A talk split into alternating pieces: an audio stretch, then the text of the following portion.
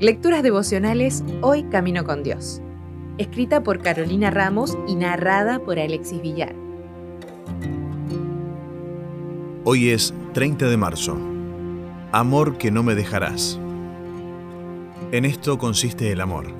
No en que nosotros hayamos amado a Dios, sino en que Él nos amó a nosotros y envió a su Hijo en propiciación por nuestros pecados.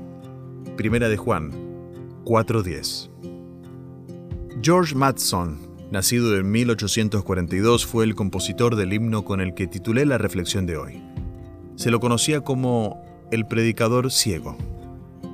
Desde pequeño tuvo que usar lentes especiales, muy gruesos. Al principio podía ver un poco si se sentaba cerca de las ventanas, pero al crecer solo podía ver sombras. Su novia, al ver que sus problemas en la vista no solo persistían, sino también empeoraban, se negó a continuar en su relación con él. Los años pasaron y sus increíbles dotes intelectuales le permitieron aprender muchísimas cosas. Se decidió a estudiar teología, emprendimiento para el que recibió mucho apoyo de sus hermanas. Se convirtió en un exitoso orador, muy optimista a pesar de todo.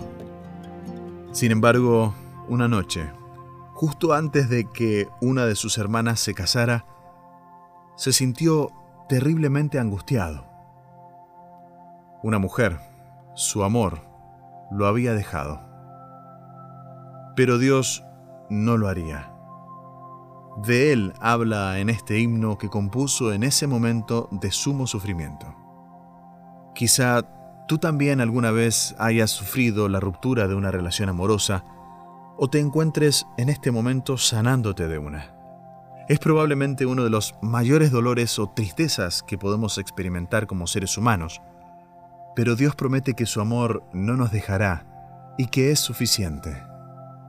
Aunque el concepto de noviazgo no es algo muy desarrollado en la Biblia, podemos encontrar algunos principios que nos pueden servir a la hora de formar relaciones. Además, contamos con sabios consejos de Elena de White, en el libro Cartas para jóvenes enamorados, por ejemplo, y con la experiencia de adultos que nos pueden guiar y escuchar en nuestras preocupaciones sobre este tema tan importante. No es algo para avergonzarse y quizás el hecho de hablarlo más nos ahorraría algunas equivocaciones fácilmente evitables y muchos corazones rotos.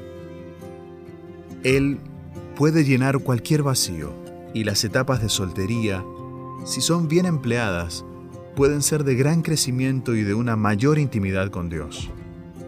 Él se preocupa por esos detalles y anhela, además de darnos consuelo en momentos de decepción, recordarnos que cuando Él está en el centro de las relaciones, aunque éstas sean de amistad, podemos sentir plenitud. Hoy, independientemente de tu situación, te recuerda que su amor no te dejará. Si desea obtener más materiales como este, ingrese a editorialaces.com.